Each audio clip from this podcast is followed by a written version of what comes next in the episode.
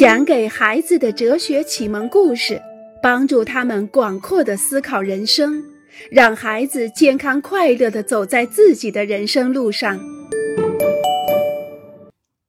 不知道为什么，眼泪是无法用语言来表达的词。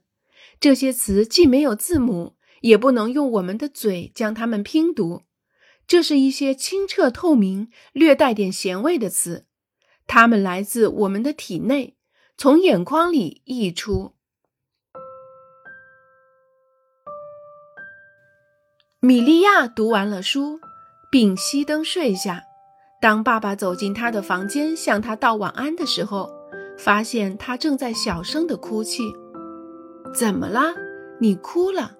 发生了什么事儿？你的书就这么让你伤心吗？不是的。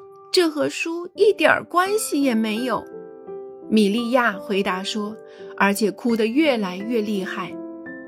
那么，到底发生了什么？我我不知道。怎么，你不知道？可总得因为什么事你才哭成这样吧？你在学校里遇到烦恼了吗？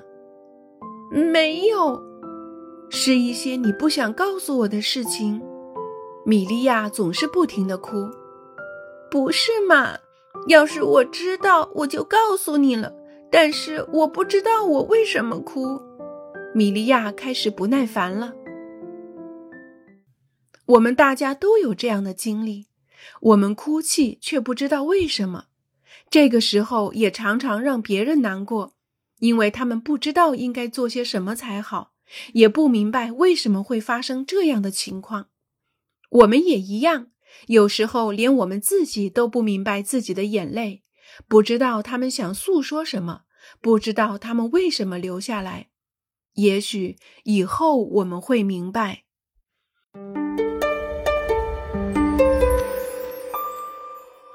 不可以去参加晚会。旅客五岁了，他刚刚学会了第一个关于嘟嘟的笑话故事，渴望讲给大家听。旅客刚开始讲就已经忘了一半，而且其中的情节也弄错了。最后他讲的笑话变得一点儿也不好笑。妈妈微笑着鼓励着旅客说：“你会想起来的，快停下来！我已经笑得受不了了，就差没在地上打滚了。”哥哥也强装笑脸地说道。要想讽刺他人，使人不快，或者羞辱和贬低别人，假笑是一种最有效的办法。最让我感到害怕的一件事，就是把成绩单拿给爸爸妈妈看，凭着纪律课得到的大鸭蛋，想得到爸爸妈妈的同意去克莱芒斯家参加晚会，简直是妄想。旅客对罗曼说：“别急，我有一个办法，几乎每次都行得通。你一拿出成绩册给爸爸妈妈看，就开始哭。你试一下，一般来说，他们一看见你哭，心就软了。”罗曼给吕卡出了一个主意：要想操纵别人，或者想从别人那里得到我们想要的东西。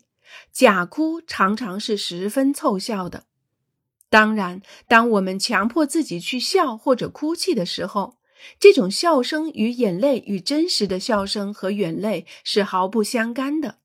这是虚假的笑声和虚假的眼泪。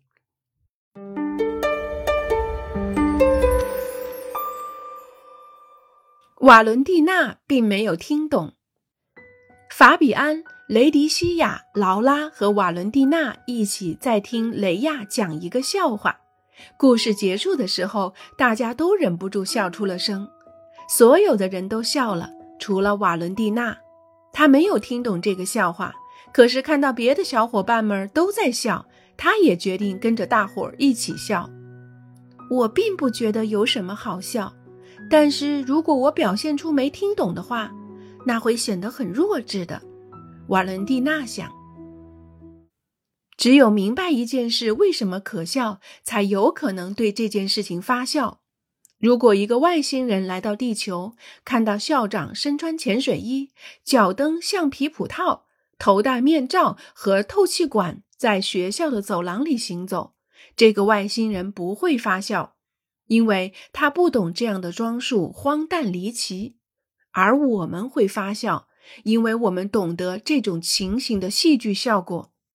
我们知道，一个人通常并不是这样打扮的。何况还是一个学校的校长，所以笑也许可以作为聪明人的一个标志。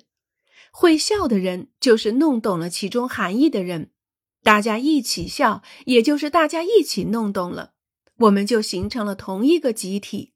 笑声把我们聚集、联系在一起。瓦伦蒂娜就是害怕自己不和其他人一起笑的话，就会被排除在这个集体之外。